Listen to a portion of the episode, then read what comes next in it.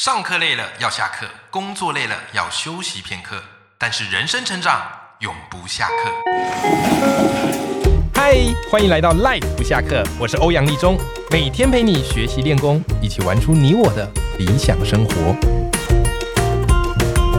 Hello，各位听众朋友，大家好，我是王立中，欢迎收听 Live 不下课，每天一集不下课，边休息你上进，累积你的复利成长。那上一集节目啊，我们聊到的是电动车，那其实还有另外一个科技的概念，我觉得我相信你一定都听过，就是半导体。那一讲到半导体呢，你就会想到台积电啊；一讲到台积电呢，啊，你就会想到哇，护国神山。那因为我们现在的科技发展非常非常的迅速嘛，手机呀、车子啊、各式各样的设备啊，都一定要用到这个晶片啊，这个半导体。所以你有没有发现一件事？现在这个半导体啊，晶片已经成为各家的这个必争之地，对不对？前阵子有一本书嘛，叫做《晶片战争》，就在讲这件事情。那其实我们台湾非常了不起啊，因为台积电的原因，诶你知道啊，这个台积电全球的晶片，它就占了百分之五十二。哦，是一个非常不得了的数字，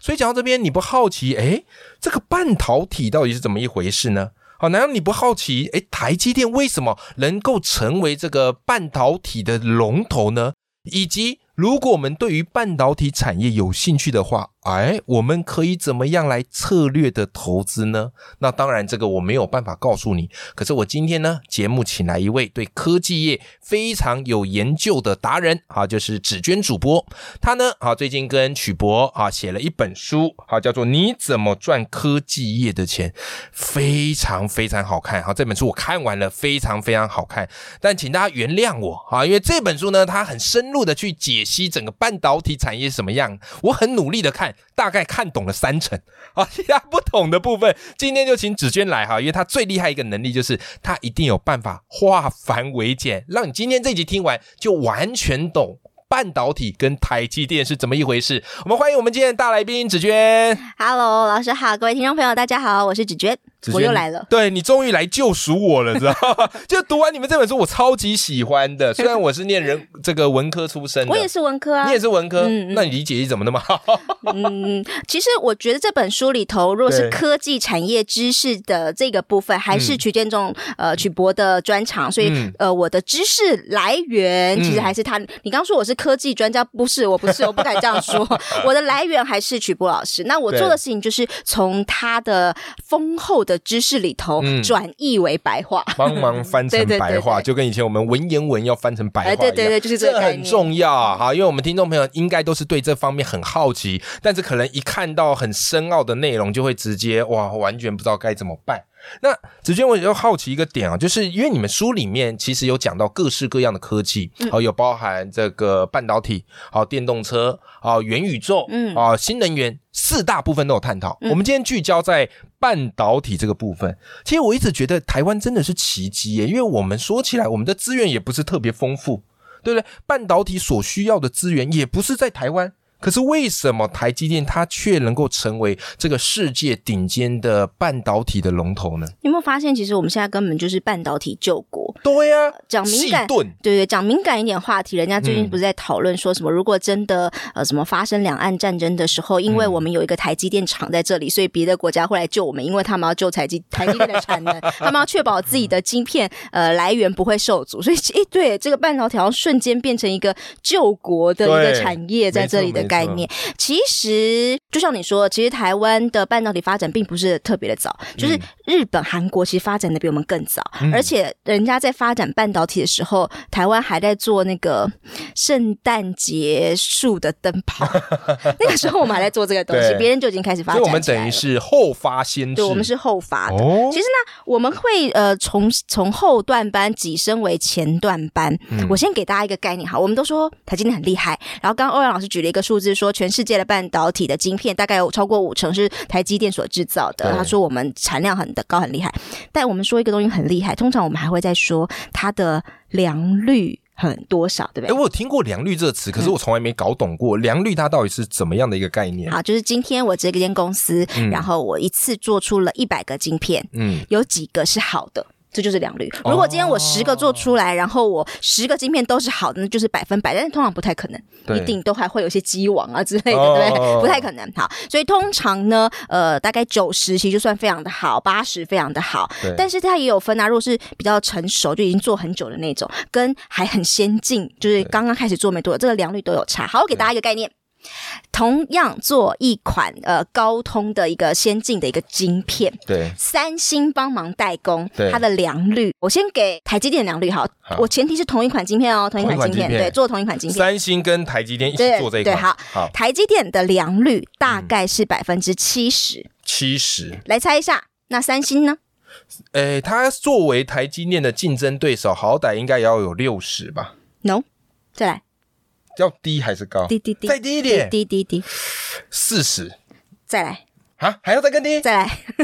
那就三十，好啦，三十五。三十五，我说的差太前多了提吧是做同一款高通骁龙八的一个嗯晶片、是同一款哦。嗯所以好啦，讲到这里，大家听众应该就有感觉了，嗯就是台积电是真的很厉害，高出人家一半呢。而且你要知道哦，良率这个概念不是说，呃，我把好的留下来用对，坏的丢掉就没事了，不是这样的概 念我哦的。理解是不是这样的 概念，你想想看，如果一个工厂它是一个良率高的工嗯厂，或是应该是说，如果一个工厂它是良率低的工厂，嗯你会不会去质疑这个良率低的工厂所做出来的好晶片也有一点寿命问题？，对对会会不会有这样担的心？对，所以良率不是只有大家想象中，它而且如果手机也就算，如果是车用晶片，嗯因为车用攸关了人命，对，所以。要给车用晶片用的晶片，除了良率要高，就是好的晶片他们会管之外，对连不好的晶片，就是坏的晶片，他们也会去看。对所以这就是为什么良率这么重要。嗯哦，哇塞，这样子来看台积电，它的良率的竞争优势是非常非常大。嗯而且一想到这个台积电，其实有时候我们看新闻都会报道嘛，虽然台积电很厉害，嗯但是其实也有很多的对手在旁边虎视眈眈。对，啊，比方刚刚我们讲到的三星、嗯啊，还有这个英特尔，对对不对？然后所以媒体就很常把他们拿来做一个比较。嗯，那子轩，其实你们这本书也有去分析台积电它的这些潜在的对手。嗯那就你们来看哈，就是这个台积电、三星、英特尔，他们各自占有的优势是什么呢？好，呃，我先来讲一下台积电的状况。我拿刚刚过去的这个周末，嗯巴菲特对的公司刚刚开完股东会，啊我拿这个来当一个例子哦，嗯因为之前大家不是说股神巴菲特买了台积电，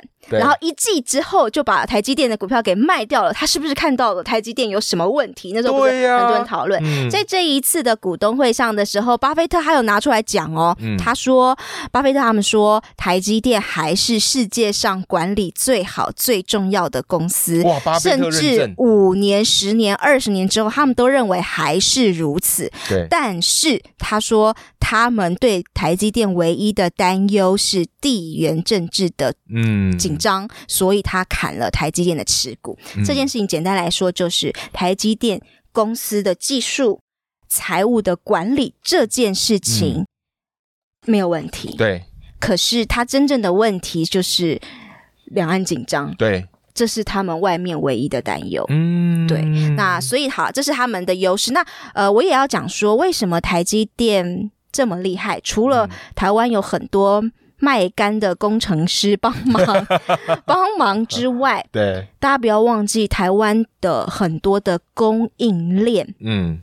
所谓的供应链就是，哎、你做半导体它需要一些化学气体，嗯，需要一些材料，对，需要一些工厂的设备、嗯制成的设备，嗯这些东西都是台湾的优势，它等于是一个大台积电队伍嗯，所以之前 Intel 的总裁来到台湾的时候，他们他其实是有偷偷去拜访台积电的供应链。哦，他自己也知道说，台积电的良率会拿的这么漂亮，有一个很大的工程是这些供应链嗯，也帮了很大的忙，是所以是这就是是像我们说，这是一个整体系导的对系导整体的一起闯下来的天下。对，但是我们要讲一个状况是。到目前为止哦，台积电我们通常说半导体啊，要去攻什么先进制程等等等等。嗯曲博的想法是，台积电在两三年之内的竞争优势通通都没有问题，嗯，但是呢，到三年以后，在他们的半导体世界里面，他们有什么三纳米啦、两纳米啦、嗯一奈，他们都有这种这种专业术语，对不对？嗯好，这个概念就是在三纳米以上，也就是现在我们所处这个这个世代里面对，台积电优势不会有问题。对，可是二纳米再往下，二到一的话，没有人说得准，原因是因嗯为。到达二纳米之后，要用的技术跟现在的技术是不太一样的。哦，对，在过去我们三纳米以前，他们有一个术语叫做他们用的是 FinFET，但没关系，反正大家听听就好，没有 关系，就是只要有知道这个概念就就听听就好。那时候用的这那个东西叫做 FinFET。然后呢，到了二纳米以下，他们要用的是 GAA，是完全不一样的一个技术。对，所以到那个时候所以，呢，优势不一定能够延哦延续续到二奈米，不一定，所以到时哦。候会是重新的一个战场。对对对对对，明白。好，这样我们就可以理解到，哈，在近几年是不用担心啦，嗯但是未来其实说不准。对，我也说对不对不准。嗯 OK，那其实聊到台积电啊，半导体啊，我们固然不知道半导体到底怎么一回事，嗯但其实很多人对于这个半导体投资是非常非常感兴趣的。跟大家分享一个数据哦，就是我前阵子看到这个新闻的这个报道，说台积电目前的股东人数已经来到了一百三十六万，你是其中之一吗？我是其中之一， 虽然现在还套着，现在还套，但其实我们对台积电很有信心啊呢、所以你是一次买一张的那种呃没有，我是零股零股，哎哦买一次买一张，财力也太厚了 吧？好，所以其实很多人对于台积电还是很有信心的。当然啦、其实台积电整个买下来不便宜嘛，嗯啊，现在股价大概在五百左右嘛，大概买一张要五十 万，对不对？所以你刚刚问我说一次买一张嘛，哦，不可能，不可 能。但子娟，我好奇的是，如果我们对于投资这个半导体有兴趣的话，诶，我们小资族嗯还有没有什么样可以投资的策略呢？好。那就回过头来，就变成我们这本书的主题啦。嗯你怎么赚科技业的钱？这很重要，对不对？好，嗯我觉得我可以先分两种来跟大家呃讲。第一个是对你如何赚半导体的钱，第二个是你如何赚科技业的钱，嗯好吧？我分这两个主题来讲。好，好首先，我们先来讲你怎么赚半导体的钱。嗯很简单的概念，又回到像类似前一前一章前一集，嗯我们在讲说用 ETF，对不对？一样在台股里头，现在也是至少有四五档跟半导体相关的 E ETF。嗯我个人如果对今天同样的主题都是半导体 ETF 的时候，我怎么知道我要选谁？我喜欢去找那个成交量比较大的，哦，对不对？就是每天都有个几万张成交那种。对如果每天每天只有几千甚至几百那种成交量太低，我比较不喜欢。好啦，嗯那如果以这样的一个前提放进去之后，你就会发现台湾有三档嗯，跟半导体相关的 ETF，我可以念嘛，对不对？可以啊，好可以啊，好，就是零零八八一是国泰的台湾五 G，零零八八一，零，零八九一是中信关键半导体，嗯，还有一档是零零八九二八九是二富邦的台湾半导体。 ，OK，好啦。那我分别念一下他们呃近半年来的涨幅，好吧？这很这就关键，好这来很，关第键。一个来国泰的来那个呢，近半年大概你是国泰涨那个是零零八八一，，对，好，嘿近半年大概涨百分之十六，哎，不错啊，中信关键半导体大概涨百分之二三，哦，更厉害，富邦那一档呢大概涨百分之二四。哇哦，好，这是近近半年是不是？，对近半年。 OK 好啦，那大家是直觉就说好，那我就买富邦吗？富邦二那个啊十四吗？对其实不是这个概 念，因为啊，你知道买半导体哦，其实你如果要前进这个领域的话，你要先有一个自知之明，对，它的上下振幅比较大吗？会比较大。哦，像云霄飞车一会还样，会，所以你要先做好这个心理准备哦。嗯如果今天你要去嗯投资半导体，或者说你要买科科技相关股票，它都有这个特性哦。对所以如果以第一档的这个国泰来说，它的振幅嗯它是不是涨得比较少，对可是它的振幅、哦、就上下上下那个差距大概十九趴，哦，它跌幅也不会那对么对，大，好。但是后，面的两档嗯，都超过三十 趴，那个差上这么多那个上下的振幅很刺激耶，嗯很刺激哈。嗯好啦，那我就会告诉你说，那你就会问我说，好啦，那我就是想要投资半导体，台湾就是一个细岛，对我要投资国家产业对，那我这三档 ETF 我要买谁呢？嗯好，我会先跟你说，如果今天你的心脏没有这么大颗，但是你还是想要买半导体的话，那你可能真的是优先是零零八八一。嗯原因是因为它的前五大成分股当中放了一个第二大成分股很高的是红海，哦，红海最近有一种感觉，就是对，定存股的感觉，就别人涨不关他的哎，事，对，别人跌哎也不 关他的事。所以呢，这一档零零八八一在里头把红海放了超过十趴的比重在那里的好处，对，就是它可以避一点那种别人一起，大跌啊所以它有红海在里头，所以你就会发对现它的振幅没有人家大。你投资起来比较安心一点点。嗯、如果你心脏比较小颗一点的对人，对对对嗯你如果你风险承受度没有那么高的人，好，你优先选这一个。对那后面这两档，你就会发现它的振幅都差不多嘛，对不对？嗯振幅都差不多的情况之下，那你就问我，那要选谁呢？中信半导体这一档哦，它的嗯零零八九一，对对它的前两大的持股，联发科跟台积电就占了超过百分之四十。哇，换句话说，这一档 ETF。台积电、联发科涨，它就涨；台积电、联发科如果今天被外资到货，它就惨了。唇亡齿寒。所以这一档究竟 ETF 最重要对的关键就是这两大对成分股了。好嗯，但是如果以富邦的这一档来说的话，它就是台积电占了百分之二十三左右，嗯，接下来所有的股票都大概五六趴、五六趴、五六趴、五六趴。哦你就发现这个概念不一样，对，它就是压了一个台积电二十趴都在那里对，但是其他的它都比较分散了，而且都五六趴、五六趴对，对那就没有好坏，端看你个人。对，你是喜欢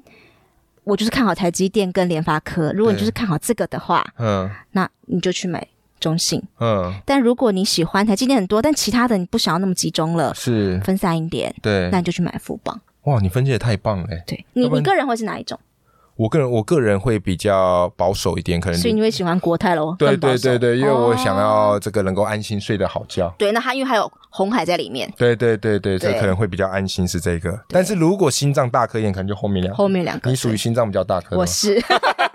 那我懂了。那我哎，那他们股价会也应该会差不多差都差不多，嗯是不是嗯嗯嗯？OK，好，这三档投资选择就是让大家去看一看，好，没有所谓的绝对好坏啦嗯嗯嗯，嗯就是看你的风险的承受能力。嗯好的，今天我们邀请到的是芷娟哈，她跟我们分享她跟曲博的这本新书，叫做《你怎么赚科技业的钱》。这本书我觉得非常好看，就是它里面的图解，然后还有 全彩哦，全彩印刷，所以你看，你会发现哇塞， 它谢啊但谢出版社。 对，我说你们现在很敢 呢、现在敢做全彩印刷的不多，但是我觉得也是有它的必要，因为你们里面因因为科技已经，很无聊了，你还不给我一点色彩，我的人生怎么活啊？